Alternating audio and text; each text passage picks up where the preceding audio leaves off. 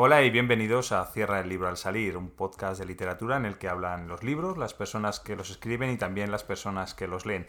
Yo soy Fernando Vicente y por suerte para vosotros y para mí no estoy solo en esta aventura, sino que me acompaña la mitad de la palabra nosotros, Ana Vidal. ¿Qué tal, Ana? Hola, ¿qué tal? Muy bien, bienvenido a todas las personas que nos estén escuchando. ¿Hace tan mal tiempo en las Islas Canarias como en el, en el resto de España o allí estáis a salvo? Eh, pues hace un poco de viento, pero he estado unos días fuera y entonces no sé si, si ha estado haciendo mal tiempo estos días o no los no sé. ¿Por allí está nevando o qué? Por aquí hoy no, pero mañana dicen que sí. A ver, a, a la altura en la que estoy yo no, pero a 700, 800 metros de altura sí que decían que puede que hubiera nieve. Donde vivo yo, vamos. Hace frío, ¿eh? hace, está lloviendo ya toda la semana lloviendo sin parar y hace bastante frío. Bueno, pues el Teide yo- estaba nevado. Sí, bueno, claro, el Teide es que es muy alto. sí, Eh, es muy alto. Eh, nada, yo creo que lo primero que tendríamos que hacer es dar las gracias a los oyentes por todos sus mensajes y comentarios, eh, sobre, que te llegan sobre todo a ti, porque eres la que estás en- más en las redes sociales, mucho más que yo. Hmm. Y también decir que aceptamos críticas de todo tipo, que está muy bien que nos digan que lo que gusta, pero lo que no les gusta también me gustaría, nos gustaría saberlo, aunque he dicho muchas veces la palabra gustar. y también habría que dar las gracias a los que están en este podcast, pero que no hablan. Sí, porque tenemos a Elmar Geisler, que además de hacernos el logo, nos ayuda con la parte técnica, y Charles Matusewski, que compuso la música de nuestro programa y de los jingles. Em, también nos gustaría, insistimos, yo creo que lo decimos todos los programas, pero lo que hemos hablado antes, vuestros mensajes son muy importantes, sobre todo si nos dais temas, si nos recomendáis libros, si nos comen- recomendáis autores para entrevistar. Eh, claro, Ana y yo tenemos gustos literarios bastante diferentes y eso abre un poco el abanico, pero cuantas más sugerencias tengamos, pues hombre, mucho más enrique- enriquecedor para todos este podcast. Y además creo que estamos preparando algo especial para el verano, ¿verdad? Sí, ¿Y qué es? eh, lo tenemos que decir, lo que vamos a No. preparar. Ah, bueno. Que estamos. pre- Vale. Pero, ¿por ¿Qué te ríes? Y además de, de pediros que nos deis, o sea, de agradeceros los mensajes de apoyo que nos mandáis, también nos gustaría que, pues, que nos comentarais temas eh, que quisierais tratar aquí, que nos recomendarais libros, sobre todo porque Ana y yo tenemos gustos muy diferentes, pero cuantas más variedad de libros, más variedad de libros eh, tengamos para comentar, yo creo que es mucho más enriquecedor para todos. Y también os anunciamos que estamos preparando algo especial para este para los episodios de verano y que os vamos a pedir colaboración. Ya os lo haremos o, ya nos pondremos en contacto con vosotros más adelante, pero vamos a pedir eh, colaboración para hacer los episodios de verano. Y yo creo que ya después de toda esta introducción, si Ana quiere, nos puedes contar de qué va el episodio de hoy. Pues sí, eh, el episodio de hoy, aparte de hablaros de algunas noticias que, bueno, no son tan novedosas ni nada, pero son cosas interesantes relacionadas con la literatura, eh, vamos a tener dos reseñas. Eh, yo voy a hablar de Crónicas de Motel de Sam Separ y Fernando va a hablar de Klaus y Lucas de Agota Christoph y vamos a leer también unos fragmentos de, de sus de estos libros. Y en nuestro libro de reclamaciones tenemos a Carlos Frontera en un combate con su libro Andar sin ruido. Y eh, en la reseña borgiana vamos a hablar del libro Una historia de amor cualquiera de Ramón Hojas, sin H. Y también tenemos en la entrevista a Destiempo una gran dama de la literatura española, Ana María Matute, y un oído por ahí de que es la literatura que escuchamos por la calle. Pues yo creo que casi lo mejor que podemos hacer es empezar ya y empezar con las noticias, como hemos dicho. Muy bien, pues la primera noticia que voy a contar eh, se- es escritores o profetas. Habla, habla de 10 autores que se adelantaron a la realidad, o sea, que escribieron algo un poco, pues eso, profetizando cosas que iban a pasar. Por ejemplo, Mai, M- Michel, no sé cómo se pronuncia, pero bueno, no me lo- a mí- Micle- Michel mí no me lo pidas tampoco, tampoco lo sé. El otro día lo pregunté y alguien me lo dijo, pero se me ha olvidado, que es lo que pasa con estos nombres raros que eh, Michel Houellebecq es, es, uno de los grandes nombres de la literatura europea y, eh, por ejemplo, en su última novela Serotonina habla de una Francia rural desesperanzada y predice un poco el estallido de la protesta de los chalecos amarillos. También le pasó con, con, la, con la novela Sumisión que describía una Francia gobernada por un islamista y llegó a las librerías justo cuando el ataque terrorista contra la revista Charlie Hebdo. Y bueno, pues hay también otras obras de otros autores que también se han adelantado a la historia, como... Sí, eh, hablando de esto de los nombres impronunciables, eh, esperamos que no solamente nos ocurre a nosotros. Eh, hace poco leí que hay uno de los personajes de la, de la saga de Harry Potter, la que es la novia de Harry Potter, que escrito, eh, escrito hmm. es Hermione, y que mm, me parece que la autora J.K. Rowling llegó a, tener que decir, o en alguno de los libros tuvo que decir cómo se pronunciaba, porque es que ni los propios lectores ingleses pronunciaban correctamente el nombre, eh, el nombre de este, de este personaje. Ya, pues sí, también es interesante, ¿no? Lo de buscar un nombre un poco pronunciable. En el, en el pasado episodio teníamos un par de nombres también impronunciables. bueno, Jonathan Swift eh, habla también en los viajes de Gulliver, hablaba de dos lunas de Marte, más de un, y más de un siglo después se descubrió la existencia de, de las dos lunas de Marte. Eh, también Julio Verne anticipó la invención del submarino dos décadas. Eh, Isaac Asimov en Fundación habla de la Enciclopedia Galáctica, que se parece mucho a la Wikipedia. Eh, Ray Bradbury hablaba de las pantallas planas y los audífonos en Fahrenheit 451. George Orwell, pues el gran hermano ¿no? de, de 1984.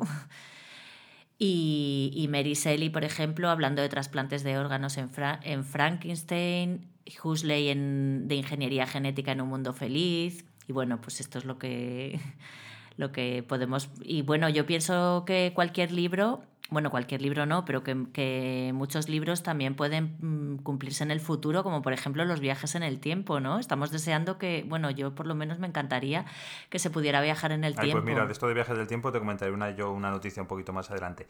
Eh, de todas maneras, respecto a esto que estábamos hablando, yo lo que pienso en realidad es que muchos de estos escritores eh, lo que se han limitado es a observar la realidad y, pensar un poquito y utilizar la cabeza ¿no? y, pensar a dónde puede ir encaminado lo que están viviendo en ese momento.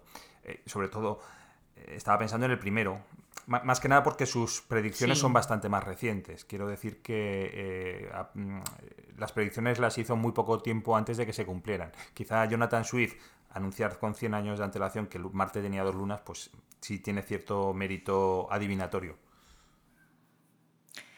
Claro, sí, eh, yo no sé exactamente cuándo se descubrieron las lunas y todo eso, pero, pero siempre se pueden descubrir nuevos planetas o que hay vida en otros planetas. Todas estas cosas podrían simplemente predecirse por, por deducción lógica, ¿no?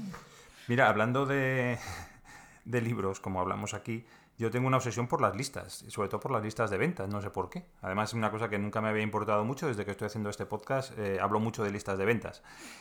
Eh, el mes de marzo, bueno, en el mes de marzo se celebró el Día Internacional de la Mujer, el día 8 de marzo, y varias páginas web publicaron listas de las mujeres que más vendían, que, o sea, más vendedoras de libros en España, ¿vale? En ese mes. Entonces yo en, concreto no recuerdo en qué página leí esto, pero eh, habían analizado las listas de ventas en España de todo tipo de libros, ¿eh? ficción y no ficción, en, de enero a marzo, ¿vale? Y sí que es cierto que el autor que más ha vendido es eh, una mujer, Elisa Benavent, que es una, mujer valenciana, con un libro que se titula eh, toda la, que se llama Toda la verdad de mis mentiras y que al parecer ya ha vendido un millón, eh, casi 200.000 copias, que es una barbaridad. No sé exactamente de qué va este libro, yo creo que es una especie de libro de autoayuda o algo así, pero vamos, no, no lo puedo asegurar porque no lo he leído. ¿eh? ¿Te gusta el título? El título me gusta, sí, creo que es un poco... Eh, no sé, que toda verdad tiene, tiene mentira y toda, toda mentira tiene parte de verdad, ¿no? Y entonces me, gusta el juego ese y además me parece que es un poco como Boyer, eh, o sea, el título invita a leerlo ya directamente como, como Boyer, ¿no? Pues ya te digo, un millón y pico de, ejemplares vendidos. Mm, siguiente mujer también está en un puesto bastante alto, es en el puesto número 3, en este caso es un libro de no ficción eh, cuya autora es Marian Rojas, que es una especie de libro de autoayuda que se titula Cómo hacer que te pasen cosas buenas. ¿Vale?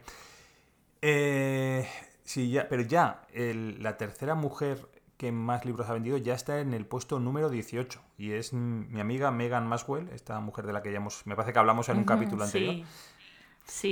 Y bueno, pues un libro de que se titula Las guerreras Maxwell, una prueba de amor. Bueno, pues ese está en el puesto de ventas número 18. Y ya, bueno, miento, hay una mujer en el puesto 19 que es Cristina Morales con una novela que se titula Lectura fácil. Que, te digo que es el libro que he empezado a leer hoy. ¿Ah, sí? Pues mira, hasta, hasta marzo estaba el número 19 en la lista de ventas conjuntas de ficción y no ficción. Lo que ocurre eh, es lo que te estoy diciendo, que en 20, en, entre los 20 primeros, solo hay cuatro mujeres. Ya. Eh, porque yo recuerdo que estuvimos hablando en algún capítulo sobre eh, si había paridad en las listas de ventas en, España entre mujeres y hombres. Y, y, estuvimos mirando y parecía que había más mujeres. A mí me sorprendió que han salido muy pocas. Cuatro entre 20 es muy poquito. No sé si es un problema. Vamos, yo no creo. A ver, no creo que sea un problema de las mujeres a la hora de escribir, ¿no? Pero que no sé si es un problema editorial, en el sentido de que se publican muchas menos mujeres y por eso... o tienen menos promoción. Hmm. Creo que es un poco un problema de, tanto de, editoriales como de las personas que leen, que a lo mejor prefieren leer a hombres todavía. Em, no lo sé, yo realmente, yo no sé cómo lo haces tú, yo miro el título. Yo, yo me, guío mucho, me guío mucho por los títulos. Luego miro el autor, ¿eh? pero normalmente eh, hablo en el anaquel ¿eh? de una librería. Cuando voy hmm. mirando veo más el título que el nombre del autor. Yo, sinceramente, es que mm, leo mucho por recomendación y, y generalmente, no sé por qué, pero me llaman, me apetece más leer a mujeres. Y ahora que ya te digo que he estado de viaje y he estado en, una, en Barcelona, en la librería Calders, por ejemplo, eh, pues me llevé esta de lectura fácil y estuve mirando un par de libros más, lo que pasa es que tengo tantos libros en lista de espera que, decidí no comprar más que el que sabía que me quería leer. Y, y oje, un par de libros más de mujeres también. O sea, es como si ya ahora se me hubiera puesto un... que no es verdad porque también leo libros escritos por hombres, pero, pero un poco como que me llaman menos la atención ahora. Me interesa más lo que me cuentan las mujeres, pero no sé si es una época de mi vida, yo qué sé. Bueno, pues em, Continuamos porque me querías contar algo sobre un congreso de lengua. ¿no? Sí, en, el octavo Congreso Internacional de la Lengua Española en Argentina los profesores debaten las lecturas obligatorias para, los alumnos, ¿no? porque en el currículum oficial marca los temas de estudio pero les deja a los centros elegir las lecturas obligatorias, excepto en segundo de bachillerato que por el tema de la selectividad pues tienen que tienen que tener libros comunes. Que en, Aragón, por ejemplo, Los Santos Inocentes, Romancero Gitano y La Fundación de Antonio Buero Vallejo. Y Patricia eh, Esteban, por ejemplo, que la tuvimos aquí en nuestro programa y que es profesora de literatura, pues explica que en otras comunidades se han decantado por libros más contemporáneos. ¿Y por qué? Pues porque es muy arriesgado. Los libros clásicos son muy arriesgados. Los, alumnos de esa edad pues no están como muy preparados para disfrutarlos. Y ahora además que, que les encantan los youtubers y les encanta la poesía, está un poco que es como medio poesía, medio letra de canciones, ¿no? Pues de repente te ponen a leer El Quijote o La Celestina o yo qué sé y, es un suplicio para ellos. Y al final pues eh, no sé tu caso pero en el mío por ejemplo El Quijote mm, los resúmenes pasaban de unas, de unas generaciones a otras o de unas clases a otras. Yo tenía los resúmenes del Quijote de mi hermana que no sé si a su vez se los había pasado alguien o se lo leyó se lo tengo que preguntar yo creo que, Patricia Esteban tiene razón, eh, pero es que no en la generación actual es un suplicio poner ese tipo de libros. Yo me acuerdo que en nuestra generación era un suplicio los libros que teníamos que leer. Eh, yo hubo algunos de esos clásicos, a mí la Celestina, por ejemplo, me gustó mucho, porque yo mm. venía de leer en clase de latín, yo daba latín, eh, el Miles Gloriosus de, de, Plauto y había elementos comunes, no la historia no, tenía nada que ver, pero había elementos comunes, entonces los estaba leyendo a la vez y los comparaba. Mm, pero hubo otros muchos libros mm, que, se, que lo dices tú, tirabas de resumen, de ir a la biblioteca, de, leer reseñas porque eran muy infumables. No muy infumables, o sea, son clásicos, pero no son adecuados a esa edad. Y yo, yo también creo. Y yo creo que hay mucha gente de la que ahora alza el, brazo al cielo como, y dice que en sus tiempos se leían tal y pascual. Y es mentira. No es que sea mentira, es que sí se mandaba a leerlos, pero no se leían. Y yo creo que es mucho mm. mejor em, que los jóvenes y los niños se acerquen a la lectura con el libro que sea y que se acostumbren a leer y ya cogerán el gusto a leer lo que de verdad les guste más adelante o sea, no de verdad les guste, sino a lo mejor cosas más complejas, eh, más clásicas, que obligarles a leer libros de estos. Claro, y luego también la diferencia generacional de, y, la diferencia cómo ha cambiado el mundo, ¿no? O sea, para eh, mm, creo que ahora eh, los estímulos son mucho mayores que hace unos años. A lo mejor mm, cuando nuestros padres estudiaban, pues los estímulos que tenían eran muy pocos y a lo mejor era más fácil leer este tipo de libros. Pero en cambio ahora mm, creo que se da todo como muy masticado, ¿no? Toda la diversión. Entonces, un libro de estos requiere mucho por tu parte y creo que bueno, pues que es complicado y que es más fácil pues que lean cosas que les vayan a interesar realmente, para que cojan por lo menos el hábito de lectura. Si es que es importante, que yo no sé, para mí es importante, pero ¿por qué tiene que serlo para los demás, no? Mira, em, cambiando de tema, he hmm. encontrado una web que se llama Alejandría, como Alejandría, pero comenzando con E, que es una web española que reúne obras que son de dominio público o que se encuentran publicadas bajo licencias abiertas. Es decir, eh, son eh, libros electrónicos que se pueden descargar con total tranquilidad, eh, que no vas a cometer ningún delito si lo haces. Evidentemente, al ser obras descatalogadas o, libros ya libres de derechos, y perdón por la cacofonía, Em, se tratan de, libros bastante antiguos en general, ¿no? Pues del siglo XIX. Bueno, para que nos hagamos una idea, los derechos de autor caducan 70 años después del fallecimiento del autor. Sí. Con lo cual, pues todos los que hayan fallecido en torno a ¿qué? pues a los 60, ¿no? Sí, no, a los 40, en torno a los años 40, todos esos derechos de autor estarán ya caducando ahora y esos libros se podrán descargar gratuitamente. Bueno, pues tienes todo ese tipo de obras y luego incluso tienes algunas más modernas, porque también hay obras de Cortázar, que creo que Cortázar falleció bastante más tarde. Eh, pero hay bastantes libros, es interesante. Bueno, pues eh, eh, buscáis el Alejandría y ahí tendréis muchos y podréis, bueno, en cada libro hay una reseña, hay una lista de los más descargados, en fin, hay mucha información para poder buscar libros que te gusten y leerlos en, en lector de libros electrónicos. Ah, pues muy bien.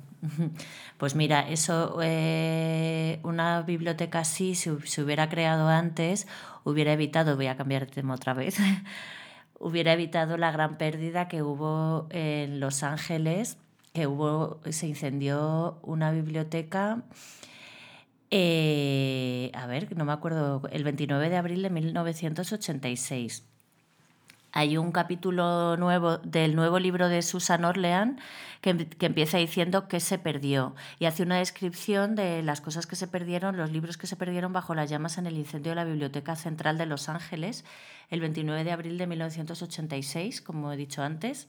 Por ejemplo, un Quijote de 1860 ilustrado por Doré, todos los libros sobre la Biblia, todas las biografías de la H a la K los Hernández han perdido su, historia. Y los eh, no, los Quiles no, que los Quiles se escribe con Q.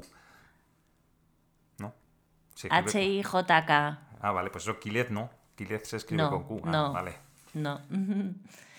Toda la historia del teatro, Shakespeare, 5 millones y medio de patentes registradas desde 1799 con sus dibujos y descripciones. Ah, pues eso sí. Eso es terrible, eso sí que es terrible. Eso es, bueno, a lo mejor luego nadie las hubiera revisado, pero imagínate para inventar cosas, a lo mejor solo tienes que ir allá a una biblioteca y ver las patentes, ¿no? Y tantas, tantas pérdidas de, de objetos inventados. Eh, las etiquetas de 20.000 fotografías, en total 400.000 libros destruidos y 700.000 seriamente dañados. Y bueno, es el mayor desastre, ha sido el mayor desastre en una biblioteca en la historia de Estados Unidos y sin embargo no, no ha trascendido, o sea, no trascendió mucho. Sí que es cierto porque yo no me sonaba de nada esta historia. A mí tampoco, que, también en aquella época, pero bueno, en aquella época leíamos periódicos. Bueno, no, yo no, pero porque era pequeña, pero, pero sí. se leían periódicos y eso, ¿no? Y, pero ¿por qué no, no, fue una noticia? Porque fue justo cuando la catástrofe de Chernobyl, que, que, pasó tres días antes, y entonces estaba empezando a conocer el alcance de lo de Chernobyl y entonces ya no pues pasa un poco desapercibido todo el tema de, del incendio. Y lo que a Orleán lo que más le impresiona son los fondos más mundanos de, la, lo, de lo que se consultaba todos los días. Por ejemplo, eh, la colección de libros de cocina que se habían ido adquiriendo desde que se abrió la biblioteca en 1873 porque claro, esto, esas recetas de cocina de la abuela que estarían allí pues ya se han perdido. También los periódicos y, las revistas son irrecuperables. Claro, además, porque en, ambos casos, tanto en los libros de cocina como en los periódicos y las revistas, como los consideramos cosas de poco valor, es muy difícil que fuera de, de esa biblioteca haya más ejemplares, mm, eh, sobre todo en los libros de cocina más antiguos, pues porque se han pedido por el camino, pues porque cuando se fallece la abuela pues bueno, si es un libro que está en mal estado, pues se tira. Y claro, que los pierda la biblioteca es un problema muy gordo, la verdad. Hmm, pues sí, la verdad es que sí. Y, bueno, lo que no se sabe exactamente lo que pasó en, en, el edificio. Hubo un detenido, pero dio muchas versiones de lo que había pasado, de lo que había pasado aquel día, pero al final se murió en el año 93 sin aclarar lo que pasó. Mira, eh, Ana, te voy a hacer una de esas preguntas que siempre te hago que nunca sabes contestar y que en este caso es, y como te digo, he dicho antes, hace relación a la primera noticia que tú has comentado. ¿Cuál es la primera novela que se escribió sobre máquinas del tiempo? Pues mira, no te puedo decir el título, pero te voy a decir que está escrita, que fue escrita en Aragón. Mira, esto, esta curiosidad que te voy a comentar ahora, eh, yo la escuché en otro podcast literario, en un podcast que se llama Habitación 101, que es un podcast sobre ciencia ficción y fantasía de la red Enilcar FM y que realiza una chica que se llama Sara Barbera. Ahí comentó, en el, último episodio que he escuchado, comentó esto que te voy a decir. Pues efectivamente, em, aunque la mayoría de nosotros diríamos que la primera historia sobre máquinas del tiempo es la máquina del tiempo, precisamente, de H.G. Wells, no es así. La primera novela sobre una máquina del tiempo es El Anacronópete, el Anacronópete, que está escrita por el madrileño Enrique Gaspar y Rimbao y que se publicó ocho años antes de que H.G. Wells publicara La máquina del tiempo. ¿Madrileño has dicho?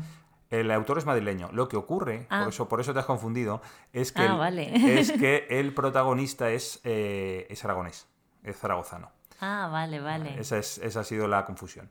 Pero bueno, eh, ¿qué es? Em, a ver, si te fijas, estoy hablando de la primera historia, o sea, la primera novela sobre máquinas del mm. tiempo.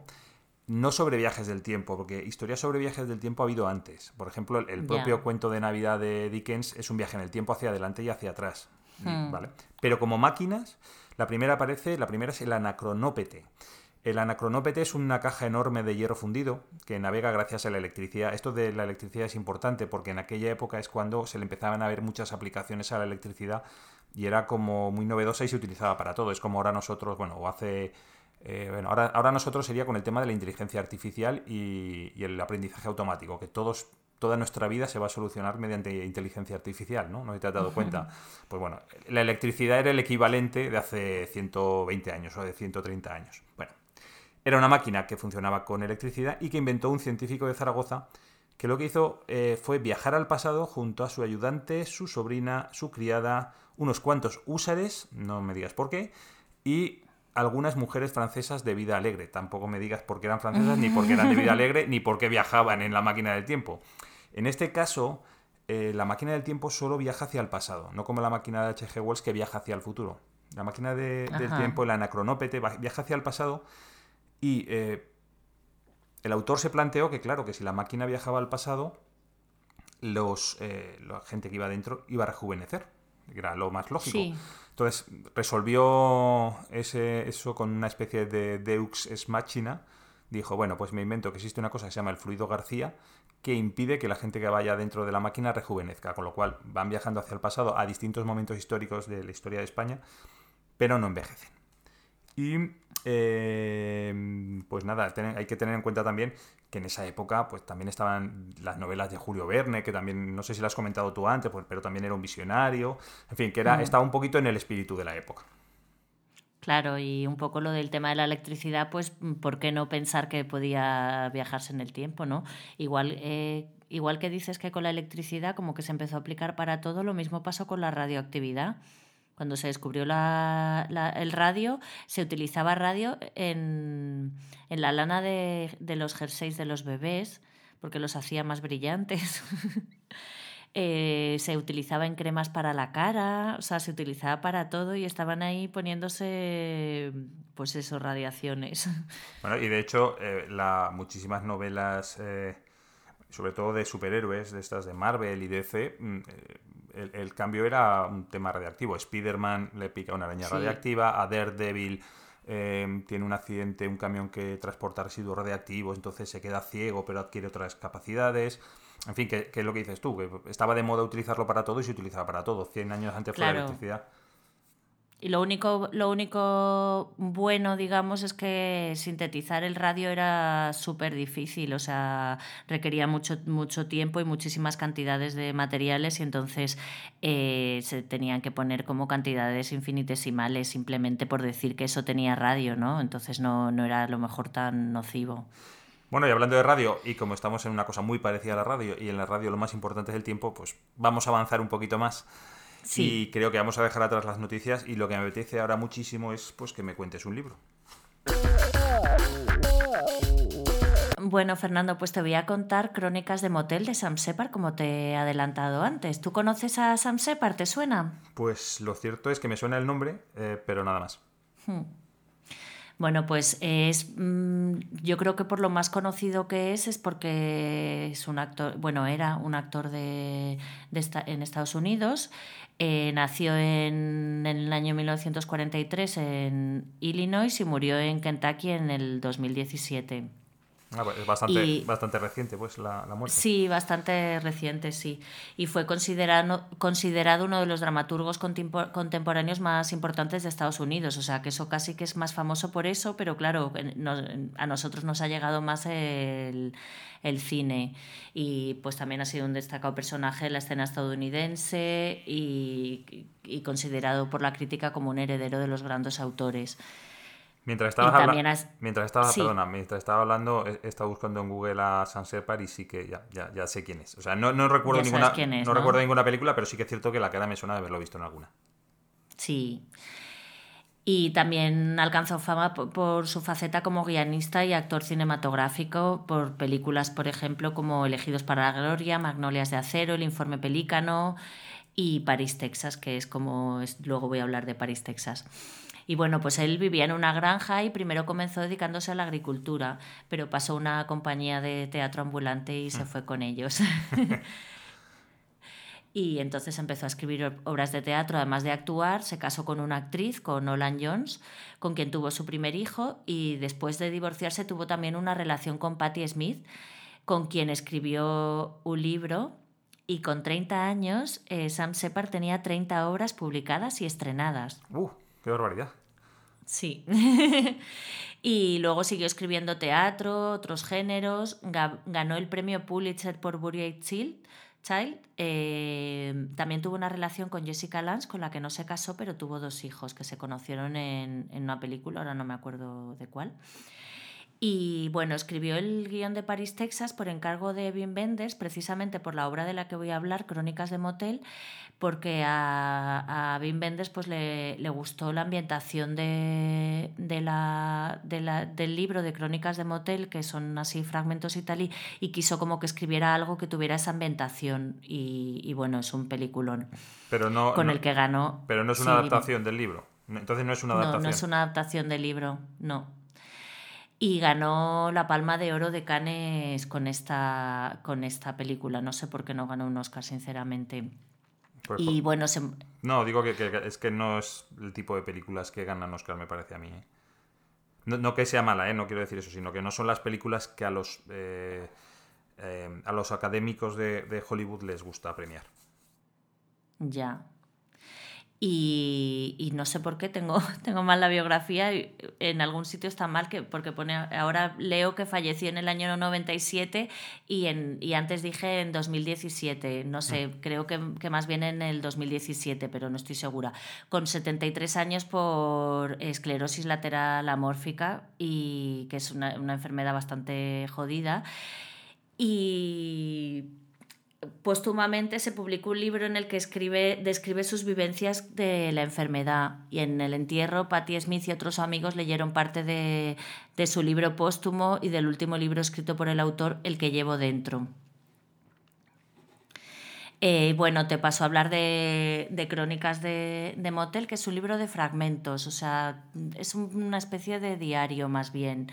Tiene, los textos son poemas, relatos o retazos de memoria que más o menos ocupan una página, en algunas ocasiones dos, y el relato más largo tiene 16 páginas. Y al final de cada uno de los textos hay una fecha y un lugar, pero es bastante curioso porque las fechas y los lugares están desordenados. No, no, sé, no sé por qué razón, se lo he preguntado a varias personas porque si sabían por qué estaban desordenados y alguien me dijo que a lo mejor lo había escrito mm, en, ese, en ese orden que le habían ido viniendo los recuerdos, lo había escrito y lo había fechado de dónde, qué recuerdo era, ¿no? Pero a mí me resulta un poco extraño, pero bueno, cualquier explicación podría ser posible, ¿no? O simplemente que lo ordenó como le parecía que tenían que ir los textos o... podría ser, ¿eh? a, mí, a mí el que sea el orden en que escribió la obra sí que me parece una explicación bastante plausible, no lo sé.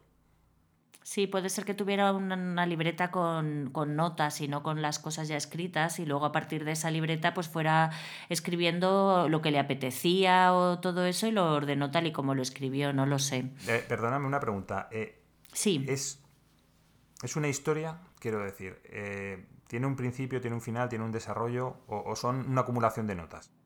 No, no, son una acumulación. Es como te digo, es como un diario, pero no un diario de hoy he hecho tal, no, nada así, sino es como si, pues eso, como si una persona, un escritor, eh, cada día escribe un trocito de algo que le apetece escribir ese día, pero que no tiene que ver con lo que le está pasando, o a lo mejor es algo que ha visto ese día y le ha sugerido una historia, ¿no? Pero no, no tiene, no tiene, no puedes decir en el libro qué tema trata más bien a mí me ha parecido como un libro de, ambientación y de sensaciones. Tiene mucha ternura, nostalgia, curiosidad, imaginación. Tiene polvo también. Tienes la, sensación del polvo del desierto, un poco sordidez también. Eh, pero incluso la sordidez tiene como cierta ternura alrededor, o la mirada quizá de él. También hay silencio, eh, calor, fuego, viento, soledad. Eh, no sé, yo es como si viera, eh, como bueno, también se llama crónicas de motel, ¿no? Tengo la sensación de, me imagino una carretera, un motel, un bar perdido, la noche, personas que, que están pero no se ven o que se ven pero, pero no se encuentran, ¿no? Y luego también es un libro como que te invita un poco a, si, es, si te gusta escribir, pues que te invita un poco a escribir así, como sin, un poco sin orden ni concierto, lo que te surja, ¿no? Y no tener, que no tenga tanta importancia si estás contando una historia o no, sino qué es lo que siento hoy, pues esto, ¿sabes? Y de ahí sale una historia o sale un poema o sale lo que lo que salga. Y el, el, estilo de escritura, pues no tiene mucha floritura, no es un libro muy. O sea, no es austero, austero tampoco, pero, pero no es un libro como muy lírico, ¿no? Yo creo que eso es una cosa muy típica también de la gente que escribe teatro, porque están acostumbrados mm, se tiene que decir lo justo, que decir, encima de un escenario no hay tampoco, bueno, en el teatro moderno, no estoy hablando de teatro mm. clásico, ¿no? Pero en el teatro moderno no es mm, dado a florituras, es dado a un diálogo, un diálogo que hace avanzar la acción y que cuenta una historia, pero no un diálogo cargado de metáforas ni, ni de otras figuras literarias. Sí, pues es un poco así. Eh, mm, como que cuenta lo que tiene que contar y ya está, ¿no? Y también me gusta mucho el libro que como que se, mm, yo presiento que hay mucha verdad en lo que está contando, como que es bastante honesto con, lo que cuenta o con lo que se inventa o lo que sea, ¿no? Y bueno, eh, lo de la película que te quería contar un poco, pues es que a partir de leer este libro, claro, como inspiró Paris, Texas, pues quería, porque de verdad que el libro me impresionó bastante, ¿no? Y, entonces el otro día vi París, Texas y, fue una fue impresionante la sensación de empezar la película y estar como como si estuviera entrando en una catedral, ¿no? Como un poco una conmoción al empezar ya la película y, durante toda la película como diciendo, qué obra de arte, o sea, no sé de qué manera eh, el director de la película con la fotografía, con el trabajo de los actores, con todo te transmite tanto, ¿no? Tanta tanta grandeza y muchísima ternura también. Y es una sensación un poco que también me produjo el libro, todo esto, ¿no? Sí, es, cierto. ¿eh? Yo también, a raíz de que sabía que ibas a comentar este libro y comentaste lo de la película, también la volví a ver, porque apenas la recordaba, para qué voy a mentir. Y, y, sí que es cierto que te da esa sensación, sobre todo hasta el, que comienzan los diálogos, porque los diálogos tardan bastante en llegar a la película. Sí. Hasta que comienzan los diálogos es la sensación esa de, entrar con respeto pues, a una iglesia o a una catedral, a un sitio enorme. Y, da esa sensación, sí, es cierto. Y la, fotografía es espectacular. Pero espectacular. Sí, sí. Y el trabajo de los actores también es espectacular. Y, bueno, lo que, un poco por lo que preguntabas antes, la historia de París, Texas no está en el libro, pero podría estar. Es como un poco la sensación de que la historia del libro. De que se quedó fuera del libro. no que se quedara fuera, sino que podía estar, podía, esa, esa historia podía ocurrir en el libro y cualquiera de las historias que ocurren en el libro o cualquiera de los textos del libro podrían estar en la película, aunque tampoco estén. Y, bueno, pues yo creo que no se me queda, no se me queda nada más por decir.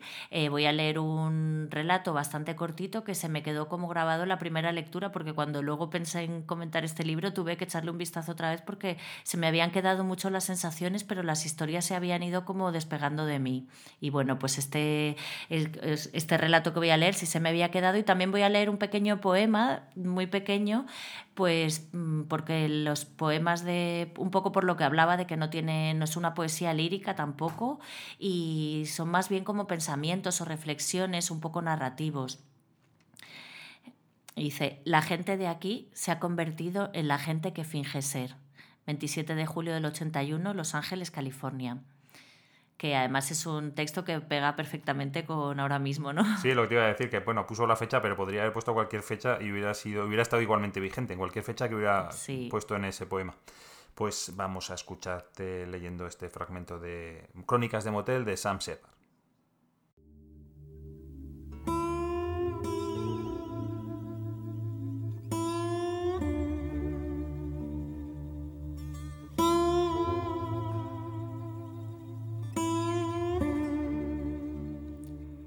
Este pueblo hay tres personas que tratan de desviar su propia muerte hacia otros. Dos mujeres con bata de enfermera, un hombre con smoking azul. Sé quiénes son, aunque solo les he visto de lejos. Siempre por la noche, siempre amontonados, formando un grupo frenético en las esquinas, empujando el uno hacia el otro una vieja silla de mimbre, discutiendo en susurros, tratando de esconder sus caras, caminando furtivamente por el barrio con zapatillas deportivas. Sé quiénes son, pero jamás revelaré sus delitos. El centro de su discusión es la silla de mimbre. Todo su terror emana de esa silla de mimbre. Una mañana, de repente, apareció en la fachada de la casa de uno de ellos. Todos estuvieron de acuerdo en que era una señal de mal augurio, señal inequívoca de su muerte inminente. Ahora creen que si dejan la silla delante de la casa de otro, evitarán su propia muerte, pero cada mañana la silla aparece delante de su casa. Esta noche la dejan delante de la mía, como si temiesen que la silla pudiera perseguirles. Observo la silla. No se mueve. A pesar del frío viento, salgo y la arrojo hacia la calzada, pero el viento la empuja de nuevo hacia mi casa. Cojo la silla, la llevo hasta el centro de la calzada y la dejo tirada allí. Regreso a casa corriendo. Observo la silla desde mi ventana. Se ha quedado allí, en medio de la calle.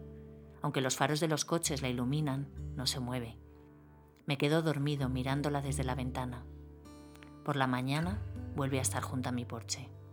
23 de julio de 1980, Homestead Valley, California.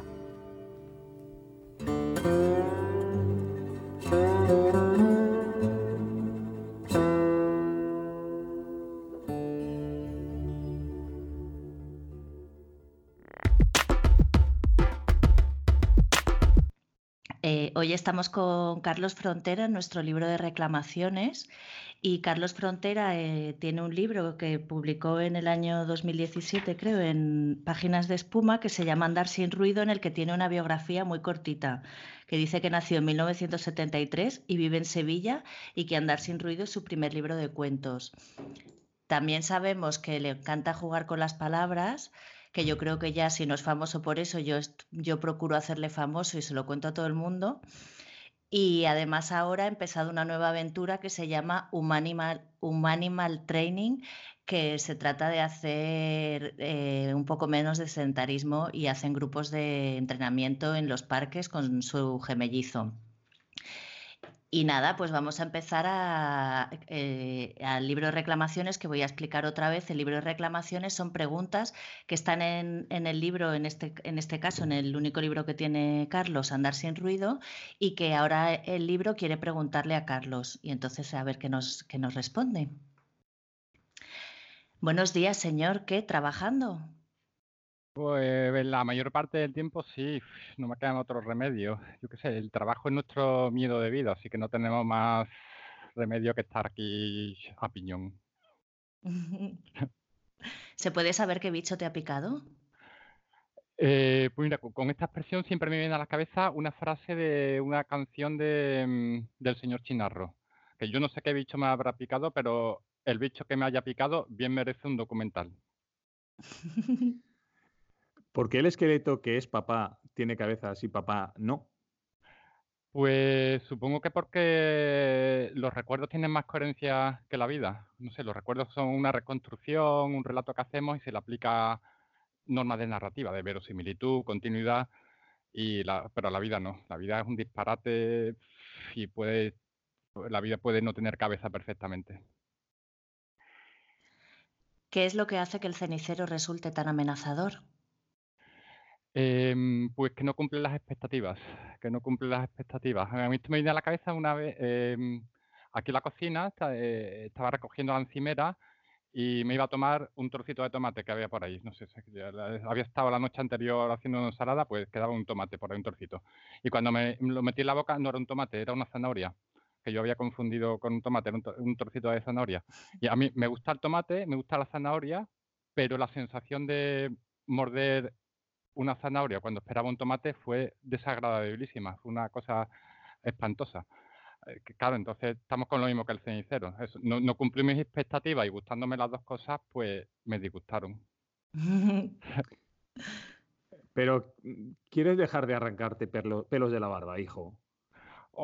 aquí la cosa no es si quiero o no, la cuestión es si puedo, porque hay gestos con herencia de los que son imposibles de desprenderse. ¿Sabías, amor mío, que el polvo doméstico está formado en su mayor parte por piel muerta? Ay, ay, ay. ¿Qué, cosa esta de la piel muerta? Sí, sí, sí lo sabía y, además eh, con esta pregunta está pensando, yo creo que la piel muerta que, que queda en, en, la casa de los seres que ya no están con nosotros, no porque hayan, o sí, porque hayan muerto o porque nos hayan dejado, pues esos rastros de piel muerta que nunca desaparecen del todo, porque hay rincones que nunca se limpian, yo qué sé, fondos de cojinas que nunca se sacuden del todo, pues eso en realidad son los fantasmas. Los fantasmas que de vez en cuando reaparecen, el tufillo de la piel muerta, las emanaciones. ¿A cuento de que este grado de intimidad? Eh, lo de la intimidad es que es un tema, es un tema importante. Eh, compartir demasiada intimidad, yo qué sé, al menos la, faceta más vulnerable de la intimidad de cada cual es algo que incomoda, que molesta.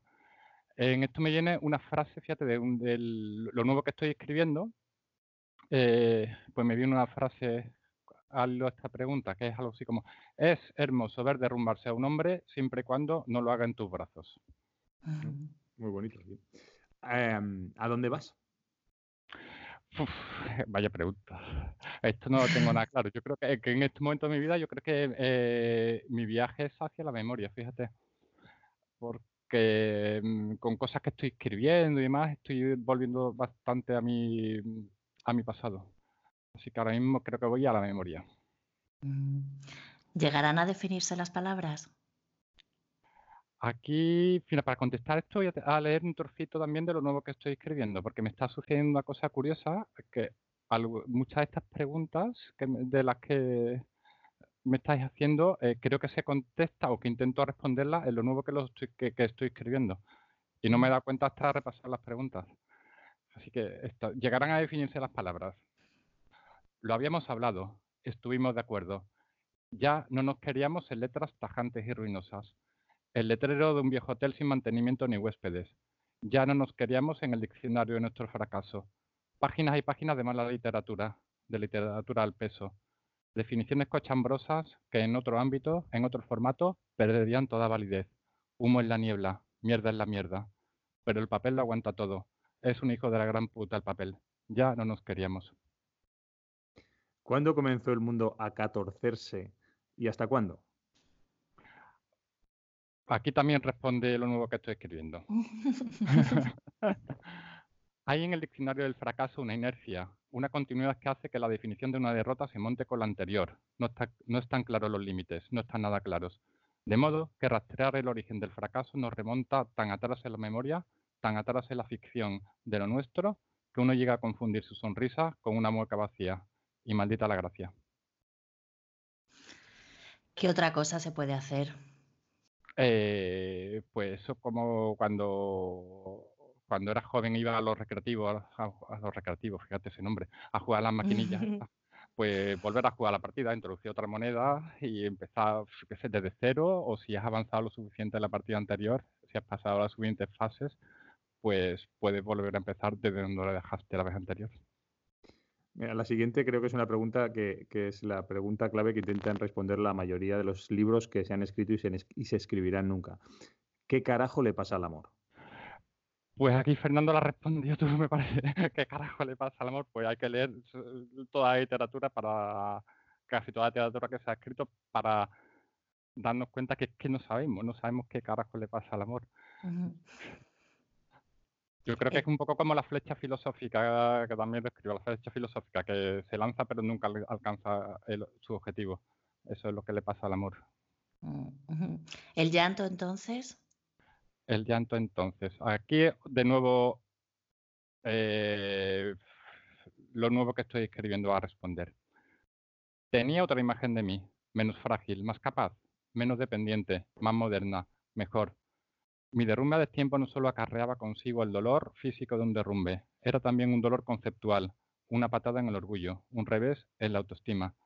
Me sorprendía llorando las calles, roto de dolor, y a ese dolor torrencial agregaba la vergüenza de haberme dejado vencer por ese dolor, el enfado de una fragilidad tan extemporánea, tan fuera de lugar, la incapacidad de controlar las lágrimas en la cafetería, las lágrimas en la cola del cine, las lágrimas en el pasillo de los congelados. Lloraba las calles y no me entraba en la cabeza tanto dolor, de ninguna de las maneras tanto dolor. Creo que esto que te voy a preguntar lo has respondido hace dos o tres preguntas, pero bueno, nos repetimos. Game over, play again. Eh, claro, por supuesto, jugar siempre. ¿Se, detendrá en algún momento o le ocurrirá como la flecha filosófica, que a pesar de estar moviéndose hacia el objetivo nunca alcanza el blanco? Pues esto yo creo que es otra vez que estamos otra vez con las expectativas, que si esperamos demasiado de algo, lo más probable es que nunca, nunca lleguemos a alcanzar el blanco. Bueno, ¿y no será que tampoco duermes y esta es tu forma de combatir, de combatir el silencio? Eh, mira, hay una secuencia de una serie de dibujos, eh, eh, historias corrientes, em, que me gusta mucho la serie, en la que uno de los personajes, Rigby, le sugiere a otro hacer algo realmente escalofriante. Vamos a hacer algo realmente escalofriante. Y el otro le responde que, vale, podemos irnos temprano a la cama y quedarnos a, solos, a solas con nuestros pensamientos. ¿Se trata de una anomalía o de una avanzadilla? Vamos a dejar que responda otra vez lo nuevo que estoy escribiendo. que hayan cientos o ninguna es lo de menos, algo irrelevante, anecdótico.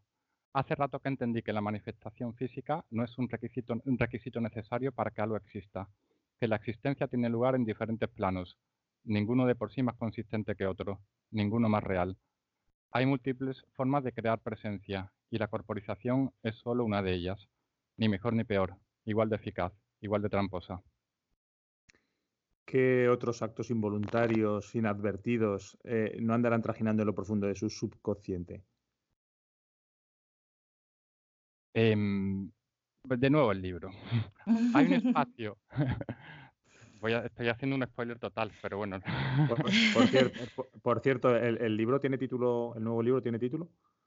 Eh, para sí tiene título, pero no lo puedo decir. No nos lo va a decir.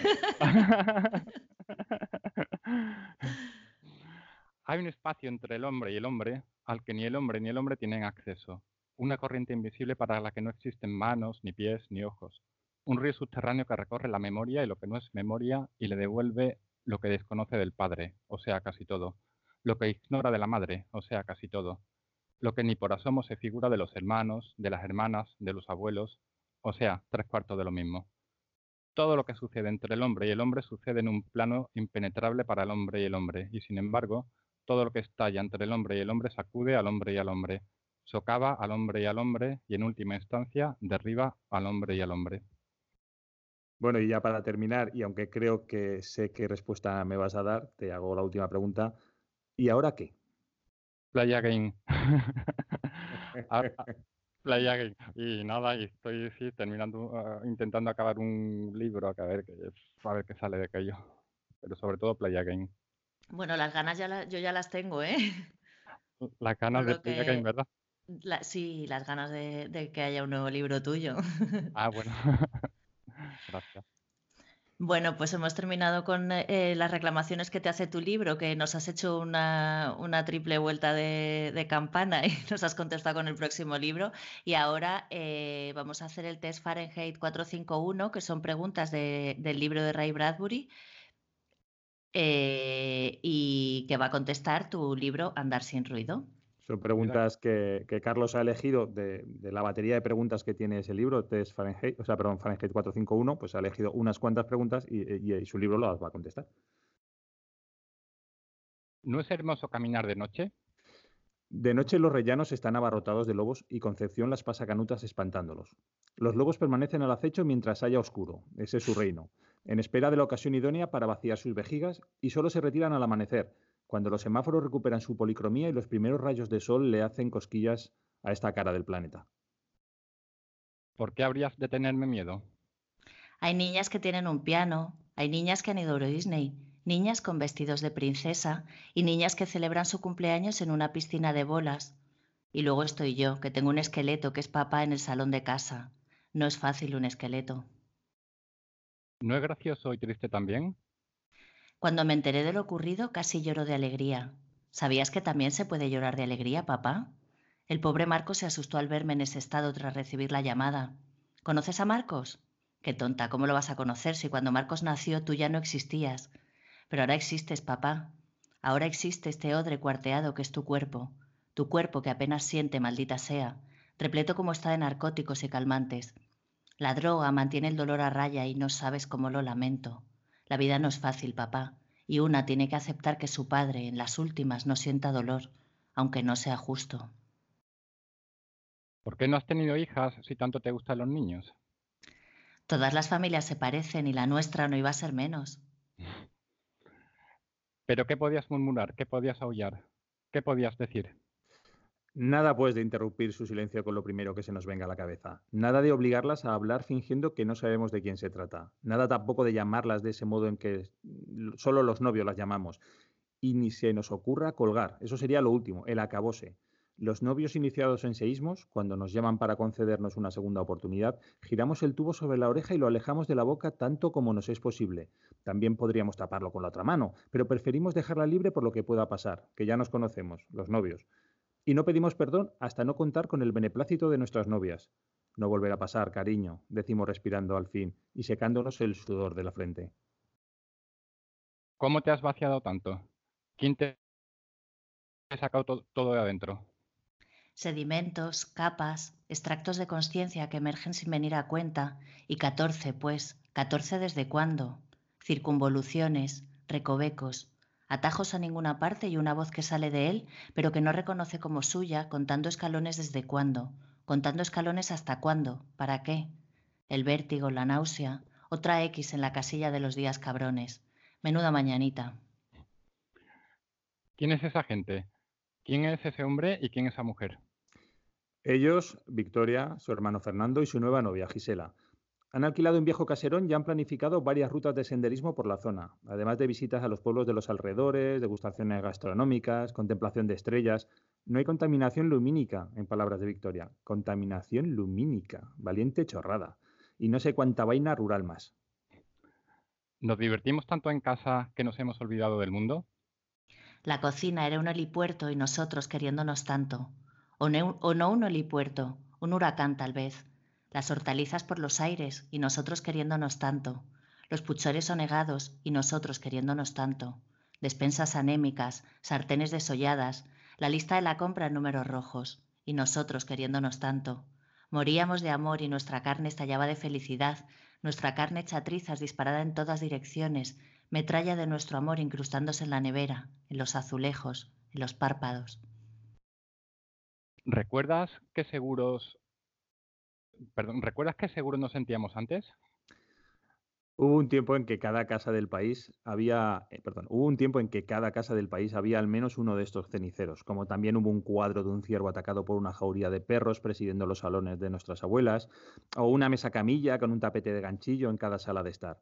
Un tiempo pelín hortera, acogedor, previsible, nada huraño. Un tiempo sin matices y con ceniceros a mano para empujarlos a caprichos si nos daba la ventolera. Ea, ea, ea, ea, ya pasó.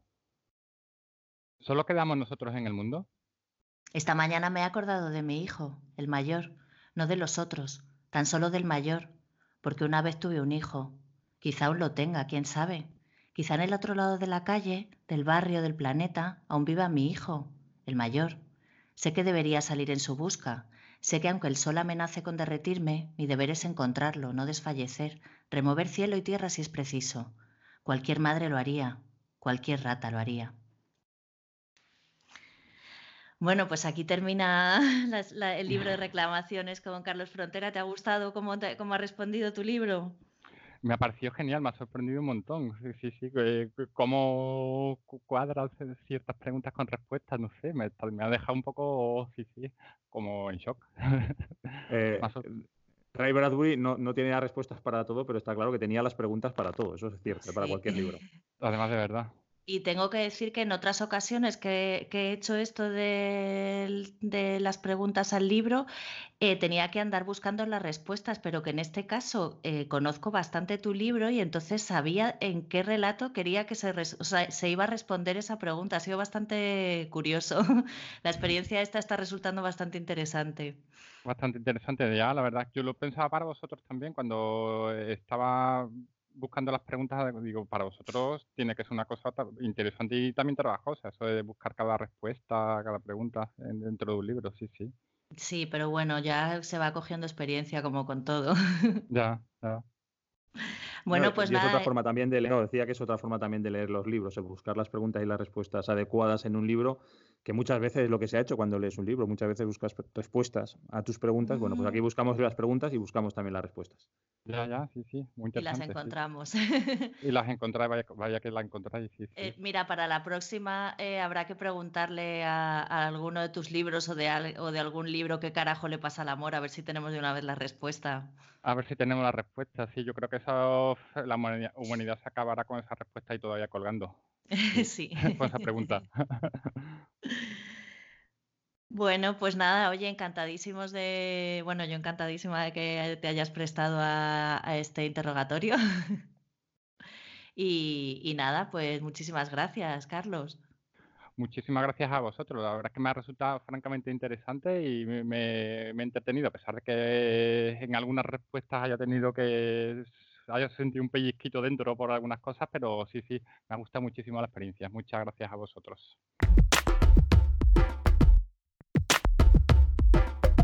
Bueno, Fernando, ¿y ahora me puedes contarte un libro? Pues mira, eh, te voy a contar el libro Klaus y Lucas de Agota Christoph.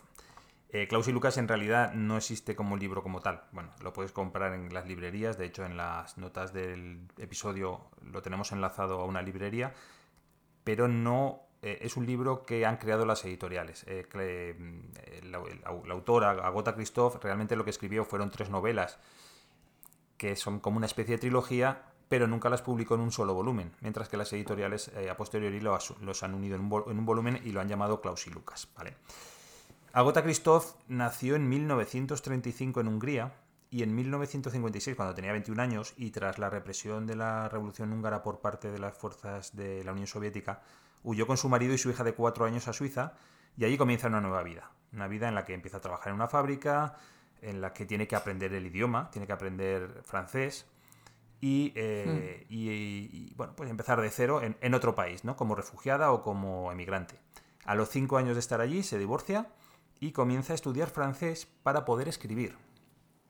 A Gota Christoph le gustaba mucho escribir de siempre, pero eh, claro, está en otro país y tiene que eh, aprender a escribir en otro idioma porque no puede publicar en, húngaro. En húngaro, en húngaro se publica en su país, pero ya ha huido de su país, no puede mandar allí un manuscrito para que se publique porque no se lo van a publicar.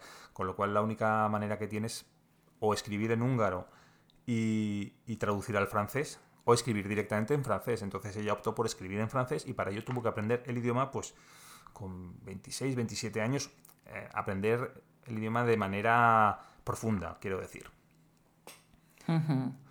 Bueno, y aunque durante en los años 70 publica alguna obra menor, Realmente su primera novela llega en 1986. En 1986 Agota Christoph tiene 51 años. Eso nos da esperanza a todos los que no hemos publicado de que a lo mejor aún tenemos plazo para publicar una obra decente. Em, esta obra, que publicó en el año 86, su primera novela fue El Gran Cuaderno, que es el primero de los libros de la trilogía. En el siguiente lustro eh, tiene dos secuelas, La Prueba, que es el segundo libro, y La Tercera Mentira, que es el tercero. En España, como te he dicho, y en muchos otros países, estas tres novelas se han publicado en un solo volumen titulado Klaus y Lucas. Klaus y Lucas, que como tú me dijiste, son dos nombres que tienen exactamente las mismas letras eh, desordenadas, y lo cual eh, tiene bastante sentido con la historia. Hmm. Em, aunque se publican en un solo volumen, mm, yo creo, por yo que he leído las tres, que sí que es algo un poco forzado. Las tres novelas conservan a los protagonistas, que son dos hermanos, ¿no? Unos hermanos gemelos que se llaman Klaus y Lucas. Pero son muy diferentes entre sí, tremendamente diferentes. Entonces, eh, si la lees como un solo libro, em, te da la sensación de que no te han engañado, pero que, que, no te han explicado que iba a cambiar el juego totalmente a mitad de partida. La primera novela no tiene nada que ver con la segunda y no tiene nada que ver con la tercera. Ni en el estilo, ni en la historia que cuenta, no tienen nada que ver. Pero la estrategia editorial de publicarlo juntos, la verdad es que ha funcionado porque es como más se están vendiendo estos libros. Más tarde, en el año 95, publicó una nueva, una nueva novela que parece bastante autobiográfica, que fue la titulada Ayer, que va sobre una emigrante que trabaja en una fábrica, lo que le pasó a ella al principio en Suiza, pero su obra más autobiográfica es La analfabeta, que se publicó en 2004 seis años antes de fallecer. La analfabeta yo lo he leído. Bueno, pues yo no lo he leído, pero vamos, entiendo que también es muy, habla sobre ella, ¿no? Y sobre Habla un poco de este tema precisamente del tema de llegar a un país, una persona que le gustaba tanto leer y escribir, que llega a un país en el que tiene que cambiar de idioma y cómo se sentía como un analfabeta, ¿no? Claro. Eh, es que es muy difícil, ¿eh? Eh, tú planteate, nosotros no tenemos ahora 25 años para aprender otro idioma, pero si ahora tú tuvieras que escribir en inglés, por ejemplo, que es un idioma que sí a lo mejor estamos más acostumbrados a manejar, podemos escribir en inglés, pero escribir literariamente en inglés y escribir bien en inglés nos costaría, nos costaría mucho, ¿eh? Sí, sí, sí. Em, el Gran Cuaderno, la primera de las novelas de Klaus y Lucas, le dio en 1986 el Premio Europeo de la Literatura Francesa. Yo cuando leí esto yo pensaba, ¿por qué el Premio Europeo de la Literatura Francesa? Mm, pues sería el Premio Nacional de la Literatura Francesa, pero claro, luego es que caí que Suiza también habla francés y no sé, bueno, y Bélgica también habla francés. Entonces hay más países que hablan francés en Europa y por eso es el Premio Europeo de, la, Literatura Francesa. Y como te he dicho antes, eh, Christophe, Agota Christophe murió en Suiza en 2011. Bueno, Klaus y Lucas. Eh, como te he dicho, es, bueno, lo voy a repetir más veces, son tres novelas que son muy separadas, y que, pero que no fueron concebidas como un libro, sino como tres diferentes, ¿vale? Eh, eso hace que permita la lectura bastante independiente uno de otro. Podrías leer cualquiera de ellos, incluso sin tener referencia de los anteriores, y lo podrías entender como una novela y no habría ningún problema. Sí que es cierto que tiene más gracia si lees los tres, pero tienes que estar advertido que son muy diferentes, que no te dejes llevar por cómo está contado el primero, porque los otros no tienen nada que ver. En estos libros, en los tres, lo que se trata es la vida de dos hermanos gemelos. El primer libro, El Gran Cuaderno, nos habla de la vida de Klaus y Lucas en casa de su abuela. Su abuela no era eh, una abuela típica de cuento, era más bien un ser despreciable, casi digno de compasión en, algunos momentos, eh, duro y frío como exigían los tiempos de guerra en los, que se en los que se ambienta esta novela. Y esta abuela recibe a, los, a sus nietos sin ningún tipo de afecto y les obliga a trabajar para ganarse el pan y el techo. Durante la novela se desarrolla la personalidad de los hermanos, que durante todo el libro están entendidos como una unidad. Toda la novela está escrita en primera persona del plural. No, nunca puedes en ningún momento de la novela identificar quién es el que hace las cosas. No hay un yo hice, Klaus hizo, Lucas hizo, no, siempre es nosotros. Nosotros hicimos, nosotros pensamos, nosotros decidimos. Mira, un ejemplo sería eh, de todo esto que te acabo de decir esto. Antes de venir a vivir a su casa, no sabíamos que nuestra madre todavía tenía madre. Nosotros la, la llamábamos abuela, la gente la llamaba bruja, ella nos llamaba hijos de perra. Hmm. Todo el libro. Yo no sé si tú, perdona, yo no sé si tú has eh, indagado sobre este tema, pero yo es la única vez que he visto un libro escrito en primera persona del plural. Eh, lo he, leído en primera persona, por supuesto, en segunda, en tercera, pero en primera persona del plural a mí me llamó mucho la atención cuando empecé a leer Klaus y Lucas esto, ¿no? Me pareció mm. esa, esa indivisibilidad de los hermanos, ¿no? Mm. Sí, porque además sí que puede ser que haya libros escritos en primera persona del plural, pero que se refieren a colectivos. Eh, pues no sé, la, hmm. aventura de unos náufragos eh, o en un barco que va a la deriva, puede que en un momento dado tenga muchos fragmentos o esté referido como un colectivo. La diferencia aquí es que no es un colectivo, son dos, hermanos que han hmm. decidido eh, narrar su historia como si solo fueran uno, pero en plural. Es decir, no quieren separar quién es Klaus y quién es Lucas. Esto tiene mucha importancia en la novela. E, esa no separación de Klaus y Lucas tiene, es, capital para, la novela. Hmm. Pero eh, llega un momento en que te llegas a plantear si son dos hermanos y de, verdad son dos hermanos o es solo uno. Y eso también ocurre en, los personajes de las siguientes novelas. También se plantean esta duda. ¿Son realmente dos hermanos o no son dos hermanos? ¿O es una sola persona que habla en plural? ¿no? Que tiene una especie de amigo imaginario. Ajá. Bueno, el libro en sí tiene un lenguaje muy seco. Cuando digo muy seco es eh, que, está prácticamente eh, ausentes los adjetivos, em, los adverbios, eh, solo ocurren cosas. Em, es muy difícil encontrar ninguna floritura, ninguna metáfora, ningún tropo. Cuando hablamos de lenguaje seco es absolutamente árido. Hmm. En un momento dado, en, este primer libro, los, o sea, los autores, perdón, los protagonistas, Klaus y Lucas, explican al lector por qué se escribe así, por qué todo eh, tiene ese tipo de lenguaje durante toda la novela. No lo voy a desvelar aquí, pero eh, eso ocurre y al, lector se le explica. Y al final de la primera novela se produce un acontecimiento que separa a los gemelos y que hace que durante el segundo libro, que es la prueba, eh, ya no se hable en primera persona del plural, sino que al estar separados cada uno, habla en primera persona. Una primera persona normal, como en cualquier otra novela. Por eso he dicho antes que al estar libro los tres juntos, o sea, perdón, al estar los tres libros juntos, da, mm, si no te lo han explicado, cuando pasas del primero al segundo notas un cambio muy brusco. Estás pasando de un libro, primera persona del plural, un lenguaje muy seco, a, a un libro más estándar, ¿no? Una novela más convencional. Y choca mucho. El que estén los libros juntos, eh, cuando ocurre eso, choca mucho. Por eso he dicho que de ventas funciona, como estrategia de mercadotecnia funciona, pero no sé si como estrategia literaria es bueno para los libros. Sobre todo para, para el segundo y el tercero en contraste con el primero. Bueno, en la tercera mentira, eh, perdón, en el último de los libros, que se llama La tercera mentira, eh, Agota Christoph trató de dar cohesión a las dos novelas anteriores, que ya te he dicho que eran muy diferentes. Y trató de cerrar todos los hilos, eh, atar todos los cabos, eh, dejar todo cerrado y mm, eso creo que fue un error. Casi todos los críticos consideran que fue un error y de hecho se considera que es la novela más floja de las tres. Porque la novela más importante de las tres es precisamente la primera. Si alguno de, los, de los que nos está oyendo lee la primera y no quiere continuar, no va a perder nada pero no se pueden leer las dos últimas sin leer la primera. El libro fundamental es el primero, el Gran Cuaderno. Bueno, ya he comentado que se trata de una escritura desnuda, esquelética, sin sentimiento, que es muchas veces despiadada, que se desarrolla, bueno, pues en total sintonía con la ambientación ¿no? y con el argumento de la novela. Porque esta novela, El Gran Cuaderno, está ambientada, sin decirlo, durante la Segunda Guerra Mundial. No sabes exactamente en qué lugar, eh, no sabes si es si el ejército que, bueno, que, aparece durante la novela es el ejército nazi o es el ejército soviético, pero bueno, está claro que es la Segunda Guerra Mundial, eh, que nos habla de tiempos inhumanos, de dictaduras de diverso signo de, y del fracaso sobre todo del ser humano como colectividad. Y esto, y esto aparecerá eh, un poquito en el relato que te voy a leer más tarde, aparece un poquito este asunto también. Es el fracaso de la humanidad, ¿no? La propia Gota Christoph dijo que no podía volver a leer sus libros porque leerían de verdad porque ella misma se parecía a su propia escritura, es decir, que era seca, era negativa, era desesperanzada.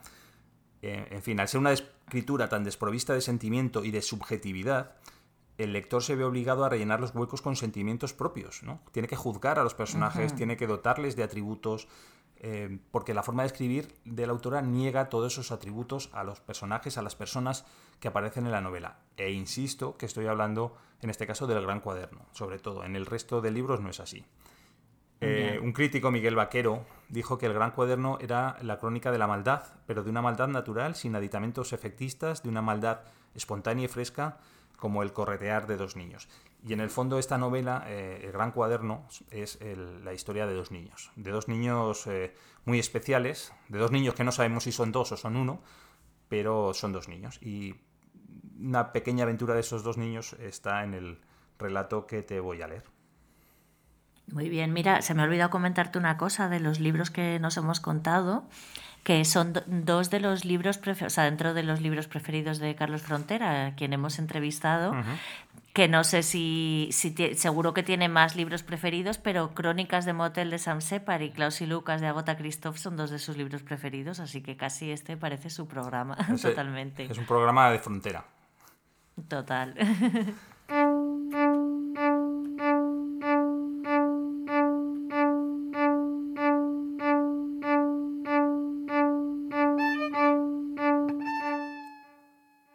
Los otros niños. Agota Christoph. Conocemos a otros niños en el pueblo. Como la escuela está cerrada, están fuera todo el día. Hay mayores y pequeños. Algunos tienen aquí su casa y su madre, otros vienen de lejos, como nosotros, sobre todo de la ciudad. Muchos de esos niños están en casas de personas a las que antes no conocían. Deben trabajar en los campos y las viñas. La gente que las cuida no siempre es amable con ellos. Los niños mayores a menudo atacan a los más pequeños, les cogen todo lo que llevan en los bolsillos y a veces incluso les quitan la ropa. También les pegan, sobre todo a los que vienen de fuera. Los niños de aquí están protegidos por su madre y jamás salen solos. A nosotros no nos protege nadie, de modo que aprendemos a defendernos de los mayores. Nos fabricamos armas, afilamos piedras, llenamos de arena y grava unos calcetines. Tenemos también una navaja de afeitar encontrada en el baúl del desván, al lado de la Biblia. Nos basta con sacar nuestra navaja para que los mayores salgan corriendo. Un día de calor, estamos sentados al lado de la fuente donde la gente que no tiene pozo viene a buscar agua. Cerca, dos chicos mayores que nosotros están echados en la hierba. Se está fresco aquí, debajo de los árboles, al lado del agua que corre sin cesar. Llega cara de liebre, con un cubo que pone debajo del caño de la fuente que deja correr un delgado hilo de agua. Espera que se llene el cubo. Cuando el cubo está lleno, uno de los chicos se levanta y le escupe dentro. Cara de Liebre vuelve a poner el cubo una vez enjuagado en la fuente. No espera que el cubo esté lleno, lo llena solo a medias y rápidamente intenta huir. Uno de los chicos corre tras ella, la coge por el brazo y vuelve a escupir en el cubo. Cara de Liebre dice, Dejadme ya, tengo que llevarme agua limpia y potable. El chico dice, El agua está limpia, solo he escupido dentro, ¿no estarás diciendo que mi saliva está sucia? Mi saliva está más limpia que todo lo que tienes tú en tu casa. Cara de Liebre vacía su cubo y llora. El chico se abre la bragueta y dice, chúpamela. Si me la chupas, te dejaremos llenar el cubo. Cara de liebre se agacha.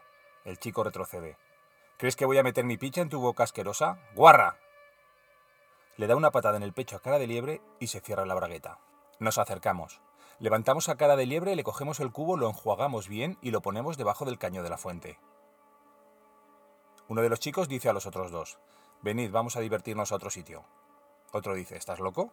Ahora es cuando vamos a empezar a reírnos. El primero dice, déjalo, los conozco, son peligrosos. ¿Peligrosos? ¿Esos pequeñajos? Yo acabaré con ellos, vais a ver.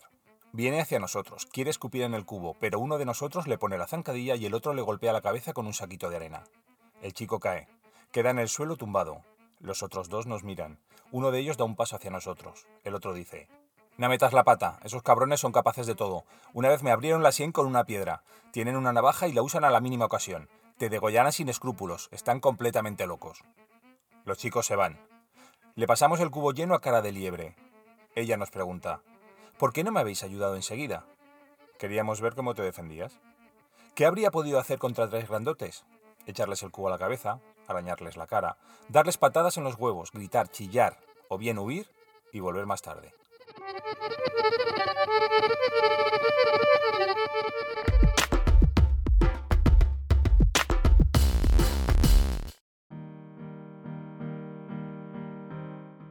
Hoy, en la entrevista de tiempo de Cierra el libro al salir, tenemos a Ana María Matute, la escritora de mayor prestigio de las letras españolas y uno de los mejores escritores de la posguerra. Académica de la Real Academia, galardonada con premios como el Nacional de las Letras, el Cervantes, el Nadal o el Lazarillo, también fue candidata firme al Nobel. El tiempo del que disponemos se queda corto para todo lo que se podría decir de esta autora. Señora Matute, muchas gracias por estar con nosotros Cuénteme, ¿qué tal está? ¿Cómo le trata el más allá? ¿Se siente cambiada?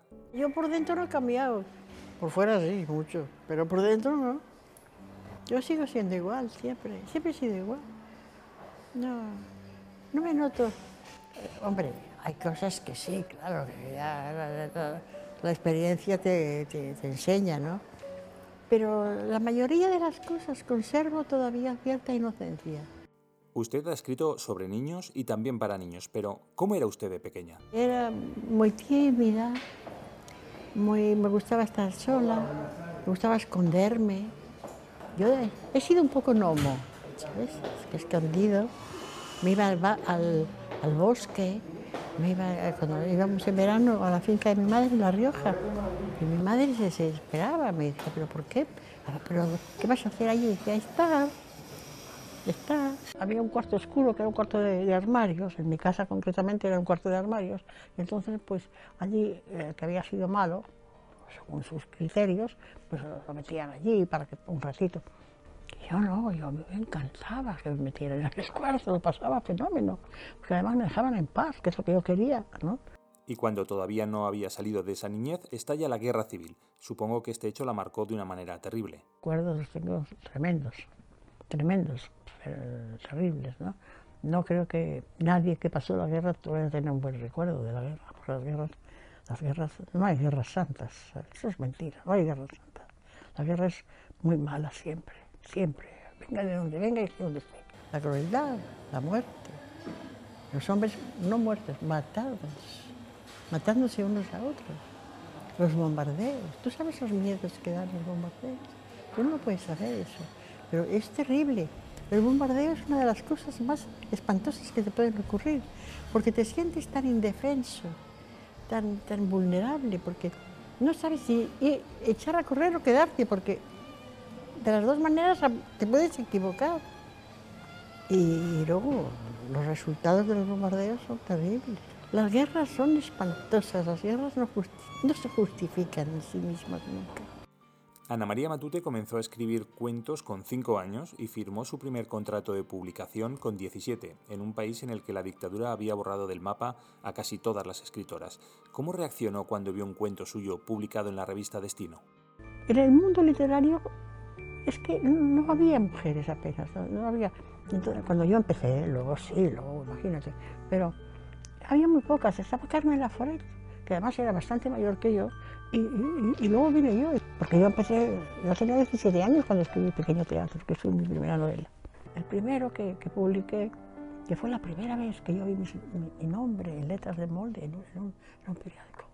¡Ay, qué emoción! Y allí, Ana María Matute, el chico de al lado, por cierto, un cuento malísimo, que escribí a los 15 años, imagínate. Pero bueno, y entonces me quedé sin habla. Y le dije a la, a que todos, todos los que tengáis. Ay, pero ¿qué te ha pasado, hija? Todos, todos, todos los destinos. Y me fui con un montón de destinos a casa. Pero pronto se codeó con la élite de la literatura española en tertulias como la del Café Gijón. ¿Le gustaba aquel ambiente literario? A mí el Café Gijón, que me obligaba a ir mi, mi ex, me obligaba y yo lo pasaba muy mal allí. Veía toda aquella gente vociferante. unos vagos. Había, había de todo, había gente estupenda, ¿eh? Gente maravillosa, pero también había, abundaba mucho. ¿eh? Esas gente, ¿sabes?, que habla mucho, como alguien que estaba muy cerca de mí. Hablaban mucho, escritores orales que yo les llamaba, ¿sabes? Así. Y luego no hacía nada. En los años 60, todavía en pleno franquismo, usted logró divorciarse de su primer marido, pero a costa de perder la custodia de su hijo, a quien solo podía ver a escondidas los sábados. Durante esos años tan duros, usted resiste, pero sin embargo se hunde en una depresión que dura 15 años cuando logra rehacer su vida con otra persona. Qué paradójico es ser feliz y estar deprimido, ¿no? Tuve una depresión muy grande, pero no cuando era desgraciada, no, cuando era feliz, fíjate. Es, misteriosa, la, la, naturaleza humana es muy misteriosa. A mí me dijo un, médico que es que la, la, vida pasa factura, que tú has callado mucho, has guardado mucho. Yo, yo me acuerdo de lo que yo me he tragado, la cantidad de sapos que yo he tragado, no lo sé yo. Y luego, cuando estás relajada y bien, surge todo eso. Es tremendo, ¿verdad? Yo no lo acabo de entender, pero así fue. Y estuve muchos años sin ciencia. Pero no, no, no, solo que no escribiera, es que no, no me importaba nada, nada. Y quizás es por eso, por todo ese dolor acumulado, que sus obras eh, son tristes. Se puede escribir un, una obra muy trágica y sin embargo con sentido del humor. A ver, tiene sus momentos. Yo, por ejemplo, en mis libros, yo creo que siempre hay un, algo de sentido del humor, porque yo lo tengo bastante acendrado. A veces te preguntan, ¿cómo es posible que usted que es una mujer alegre, que es una mujer que se la ve que es animosa y tal, sus novelas son bastante deprimentes, ¿no? Bueno, deprimentes no es la palabra exacta, que no son optimistas exactamente, ¿no?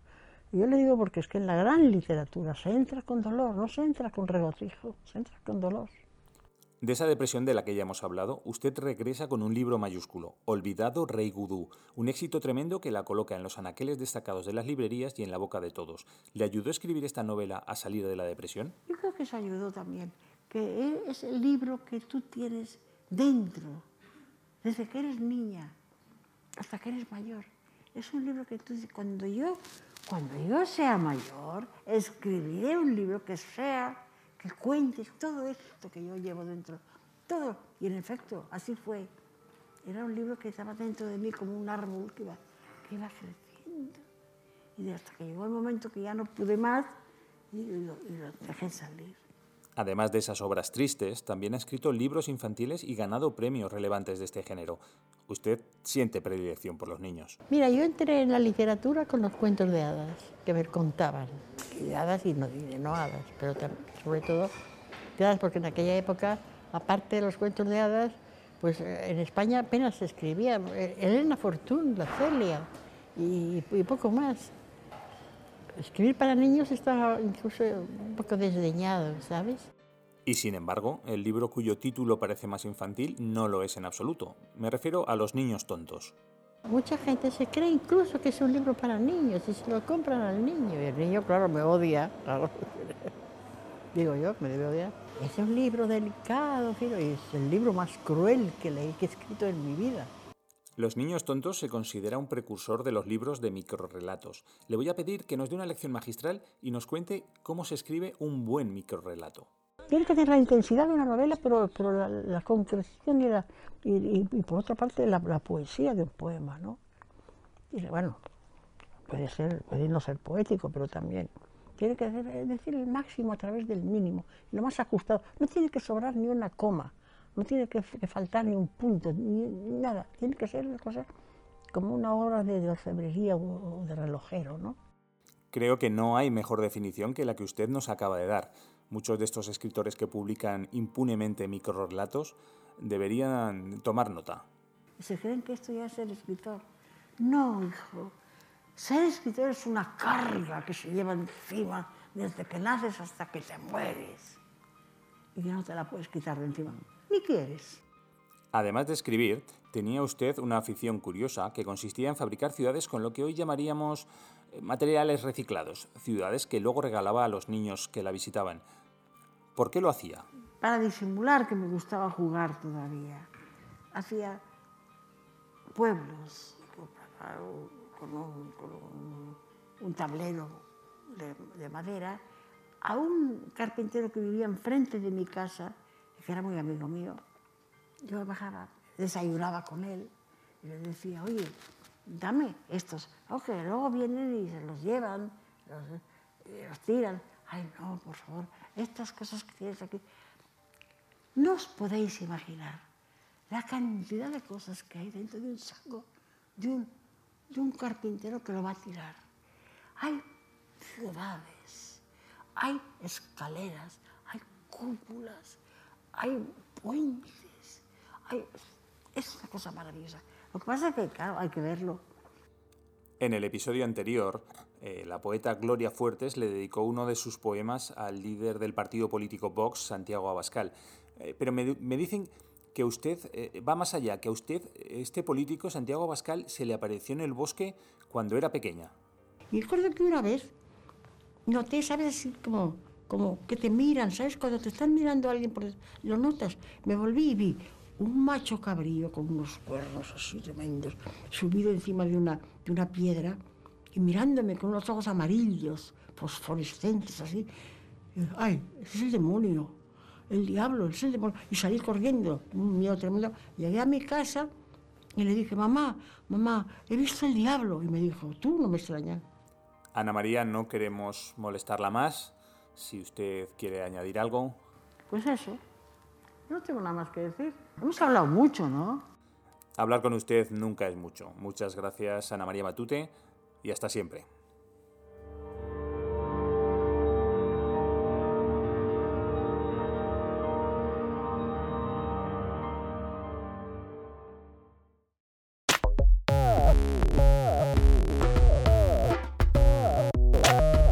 Mira, Ana, eh, para la reseña borgiana de hoy eh, te he traído un libro muy especial. Mira, yo hace unos días estaba en la biblioteca y estaba buscando un libro y total que saqué un libro del, del Anaquel y era un libro que estaba muy mal conservado y bueno, se, me cayó, se me desmontó las manos, se cayó por un lado las tapas, por otro lado los cuadernillos, la cubierta y bueno, lo recogí evidentemente y cuando empecé a meter los cuadernillos dentro de las tapas eh, claro, los estaba metiendo en orden porque los cuadernillos comenzaban con un número de página y terminaban con otro, eran, y entonces lo metían en el orden sucesivo.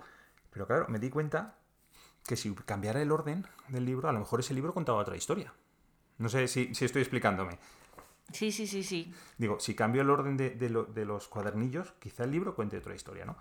Y entonces me pregunté eh, si eh, habría algún libro que estuviera desordenado. Claro, lo primero que me vino a la cabeza es Rayuela, ¿no?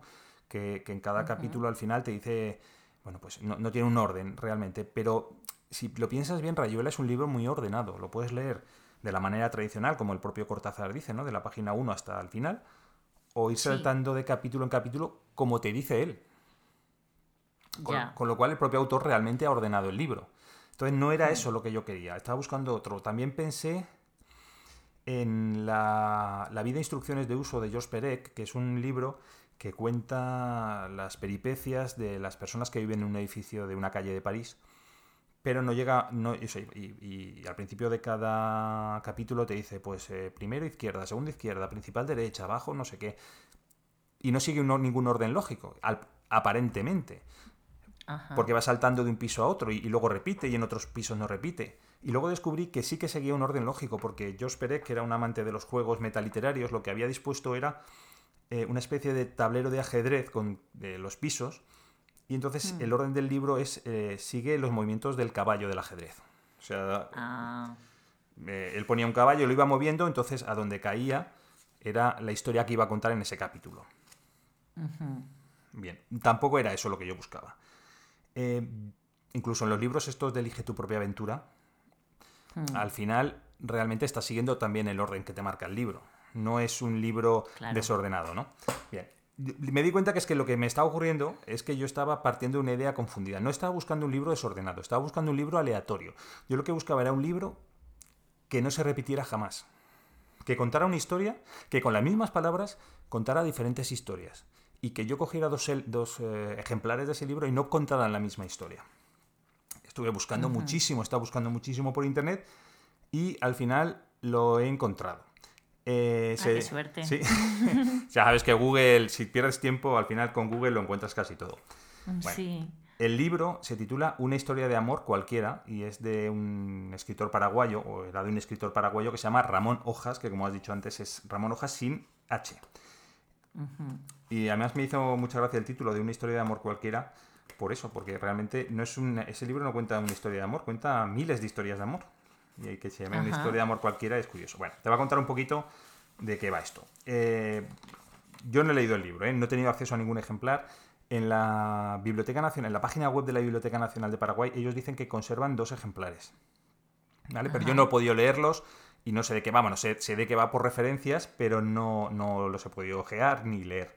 Ramón Hojas nació en 1882 en Ciudad del Este, en Paraguay, y murió en París en 1959. Fue periodista de diversos diarios de la capital, de Asunción, y fue cofundador del primer diario nacional de Paraguay, que fue La Tribuna. La época en que le tocó vivir fue muy convulsa. Hubo alternancia de guerras, tanto externas como civiles, de revoluciones, de golpes de Estado, y ya, bueno, y él nunca abandonó el país hasta que en 1954 eh, decidió exiliarse a Francia tras el golpe de Estado de Stroessner. Y ahí ya no aguantó más y se marchó. De su actividad literaria eh, se puede decir muy poquito, porque bueno, era periodista, escribía muchos artículos que eran sobre todo costumbristas. Esto eh, le, facilitó la vida porque como cada dos por tres cambiaban de gobierno, el, no escribir artículos de opinión impidió que el que tomaba el mando decidiera tomar represalias. Sus artículos están recogidos en un par de tomos que tampoco he leído ni he consultado en, la página web de la Biblioteca Nacional de Paraguay y publicó tres novelas. Las dos primeras eran novelas muy tradicionales, ambientadas en Paraguay, eh, bueno, tuvieron un moderado éxito y no hay más, ¿vale?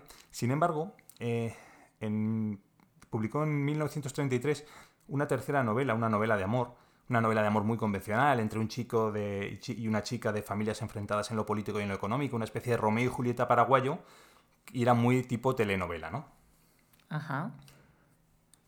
Esta obra no habría tenido mayor interés, probablemente se habría perdido en, en el tiempo, de no ser por un incidente que tuvo durante la impresión. Como hemos dicho, en el siglo XX fue muy convulso en Paraguay y eh, las revueltas y guerras y, cambios de gobierno eh, alzaban negocios y los hundían. Parece ser que la imprenta que se iba a encargar de imprimir el libro, du- esta tercera novela, quebró durante las primeras pruebas y el, editor le avisó a, a Hojas diciéndole pues eso, que, la, que había quebrado y él se plantó en la imprenta a recoger los ejemplares que había, pero em, apenas pudo recoger cuatro o cinco ejemplares sin encuadernar porque sus bueno porque los acreedores de, esa imprenta ya habían llegado y habían se habían llevado todo el papel la tinta las máquinas etcétera. Estuvo buscando otra imprenta que pudiera acabar el trabajo y al final encontró una pequeña imprenta y les llevó pues los cinco o seis ejemplares los, las tapas los cuadernillos y se lo dejó allí para que montaran el libro no al cabo de un tiempo les mandaron el- la imprenta le mandó el, el libro a casa él lo, lo abrió y se dio cuenta de que eh, habían desordenado, o sea, no habían tenido lo que me pasó a mí, ¿no? Habían cogido los cuadernillos y los habían metido de cualquier manera, con lo cual no seguían ningún orden aparente. Lo que tenía que ir, el capítulo que tenía que ir al principio iba al final, el capítulo del medio iba al principio, bueno, estaba totalmente desordenado, bueno, se enfadó, los dejó allí encima de un montón y ya se olvidó totalmente de esos libros.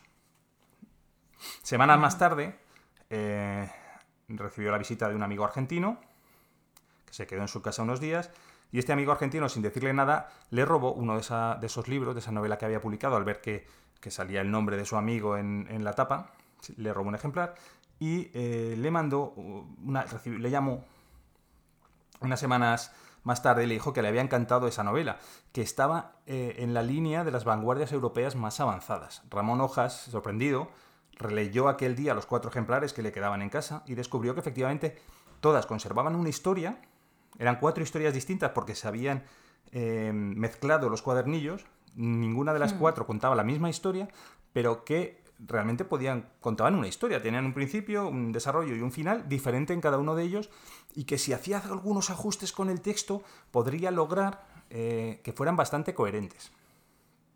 Lo cual es muy difícil, ¿eh? Ya, sí, me parece bastante, lo estaba pensando y me parece complicadísimo. Eh, aquí es donde Ramón Hojas tuvo su momento de inspiración. Reescribió la historia de modo que tuviese nueve capítulos y que cada capítulo tuviese exactamente una extensión de 36 páginas. Y de, de esta manera lo que lograba es que cada capítulo ocupaba exactamente un cuadernillo.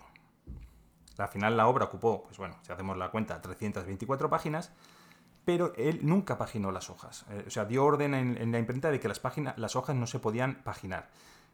Eh, para conservar la coherencia verbal entre los, perdón, la coherencia entre los capítulos, lo que hizo fue eliminar cualquier referencia temporal, de modo que el único tiempo verbal que se maneja durante toda la obra es el presente, que es un recurso que ahora es muy habitual en cualquier novela, pero que entonces resultaba mm. bastante llamativo. El resto ya es muy fácil. Eh, buscó una imprenta, dio instrucciones para imprimir el libro, evidentemente, y dio instrucciones de que eh, los cuadernillos se mezclaran aleatoriamente. Em, y la publicó. ¿Y le, hicieron caso. Sí, yo imagino, a ver, eh, que lo que dio instrucciones fue en cada ejemplar cómo tenían que ir ordenados. Es la única explicación que me cabe. Ya. Hubo una primera edición, no creo que hubiera una segunda, no lo sé. La obra, eh, curiosamente, es mucho más apreciada ahora que en aquella época por, esto que estamos contando. Y es el típico libro que es muy valorado por los coleccionistas de libros raros. Y además, eh, si se tienen dos ejemplares, con lo cual se puede demostrar que son historias distintas y aleatorias, eh, mm, multiplican su valor. El tener dos ejemplares multiplica el valor del libro. Ramón Hojas no volvió a escribir libros, no hizo mayor comentario sobre esta novela. Me imagino que consideraría, pues, no sé, como un chiste, ¿no? Como un divertimento. Y en cuanto a la historia que contaba el libro, pues es de lo que te he dicho, es una historia de amor cualquiera. Son, yo no he leído ninguno de los ejemplares, pero por lo que he visto en todos sitios, son historias de amor. Entonces, lo que pasa es que al mezclar los cuadernillos salen distintas historias de amor. Pero fíjate, tú podrías, podrías preguntarte, ¿y si hubiera tenido éxito? Claro, porque si tú eh, tomas eh, los nueve capítulos y los mezclas al azar, puedes conseguir hasta 362.000 ejemplares distintos. Pero si hubiera, pero si hubiera tenido éxito y, hubiera tenido que hacer una segunda edición y una tercera, bueno, pues mira, fíjate, si hubiera añadido un capítulo, es decir, si lo hubiera hecho de 10 capítulos, podría obtener 3,6 millones de libros distintos. Pero si hubiera metido 11 capítulos, ya tendría 40 millones de libros distintos.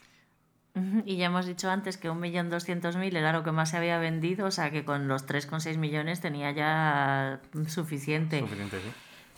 Y, y, y, cuando lo estabas contando estaba pensando que en realidad también el libro funcionaría muy bien eh, vendiéndolo, eh, claro, eh, a nivel editorial pues mola más tener como todas las combinaciones, ¿no? Creo que le da mucho más juego editorial, pero si tú compras el libro pues siempre puedes o leerlo en plan rayuela, ¿no? Numerar las estas y ir leyéndolo desordenadamente o separar los cuadernillos como te pasó a ti en la biblioteca y, ah, reordenarlos cada vez para tener otra historia de amor cualquiera, ¿no? sí, mira, pues no lo había pensado, pero la verdad es que es una idea fantástica. El, Podríamos hacerlo, Ana. Escribir una novela.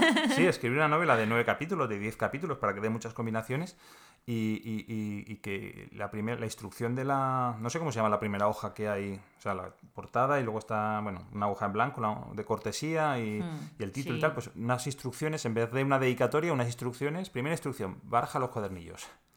Mételos en el libro, lee el pues libro. ¿Verdad? Sería, sería un libro fantástico. Estaría interesante, sí.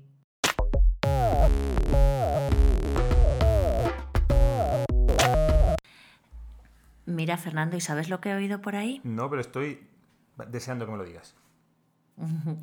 Bueno, te cuento que el otro día, bueno, los domingos eh, eh, con mis hijos voy a la churrería, bueno, un mesón que hay que venden churros y compro churros y cenamos chocolate con churros. Y, el otro día, pues el, el, domingo, pues hace unos domingos, fui a la churrería a comprar chocolate con churros y normalmente hay mucha gente los domingos por la tarde eh, tomando chocolate con churros o un vino, pero todo el mundo está allí tomando churros. También tienen papas de papas fritas de estas de churrería que están muy ricas y tal. Y está la gente allí como charlando un poco como si estuvieran en casa. El sitio no es exactamente acogedor, pero me imagino que para la gente del pueblo no es un poco como el lugar donde pasar el domingo por la tarde. Y pues nada, suele haber cola para, para, comprar los churros. Y entonces yo cuando llegué, pues me puse a la cola y había un señor ahí que estaba como que estaba en la cola y que no. Y entonces él estaba tomándose un vino en la barra, pero a la vez pues estaba delante de mí, ¿no? Y se puso a hablar con, con la señora que estaba delante también. Hablaron de otra churrería que hay en la ciudad, que bueno, pues así hablando un poco y tal. Y ya, pues yo como que me despisté un poco esperando mis propios pensamientos, mirando a la gente, tal. Y cuando me tocó, eh, se da la, la, chica de, de, la, de, que está vendiendo los churros con una bolsa en la mano, dice, ¿y el hombre?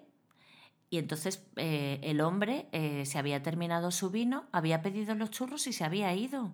Se había olvidado de que, había, de que estaba esperando los churros y se fue de allí sin sus churros, pero que se fue, se fue. O sea que, que, yo luego, yo al final me dieron a mí sus churros porque había pedido la misma cantidad que yo quería y me fui y no estaba en la puerta, no estaba volviendo como con cara de despistado ni nada, se fue.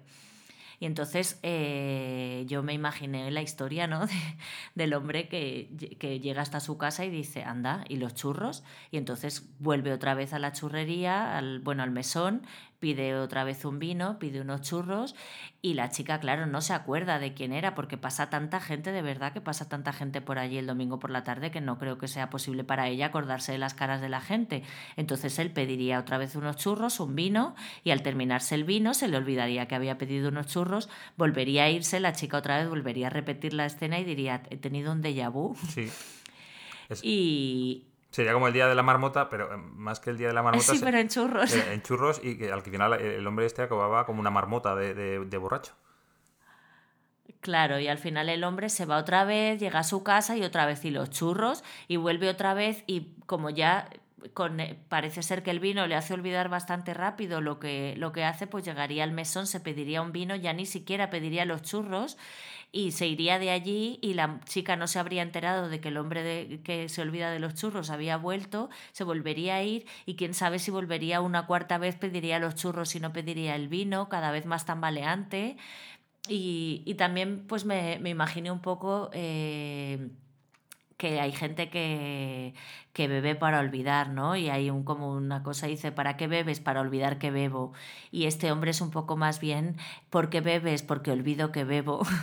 olvido que bebo y que voy a por churros y lo olvido todo tan rápido que siempre tengo que volver y se me olvida que ya me había bebido un vino, ¿no? Y al final, pues me imagino que después de tanto ir y venir a por churros, si no, pues el hombre llegaría a su casa, tendría una bronca con su mujer o se quedaría dormido en el coche en la puerta o quizá le pondrían una multa.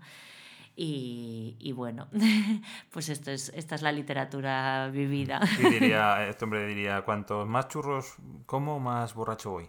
No, voy a dejar de comer churros. Sí, sí, le sientan fatal los churros. Su médico le ha prohibido ir a por churros. Recordar a todos, por cierto, que si tenéis alguna anécdota de este tipo y nos las queréis contar, estamos deseando escucharla.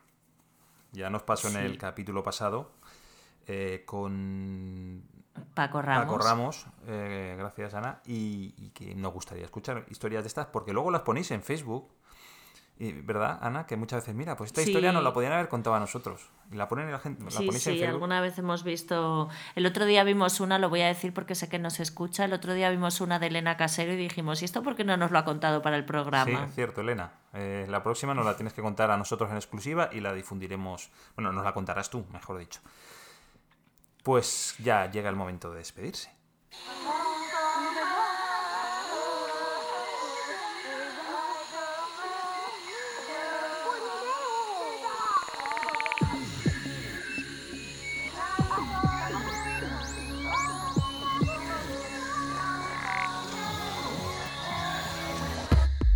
Nada, Fernando, un placer haber hecho otro cierre el libro al salir contigo. Eh, recordar a, la gente que nos escucha que otra vez que pueden escucharnos en diferentes plataformas, en Evoque, Spreaker, eh, Anchor. Anchor, Spotify, eh, iTunes, Google. Estamos en y no sé si hay alguno más. Lo tenemos, tenemos una página que es eh, www.cierralibralsalir.com y allí no solo ponemos las diferentes plataformas donde se puede escuchar, sino también los, todo detallado con minutos por si os apetece más escuchar una cosa, por si queréis desordenar el programa o queréis ir directos a, alguna parte. Ha sido un placer también para mí compartir este rato largo contigo. Y nada más, yo creo que ya es hora de cerrar aquí el programa.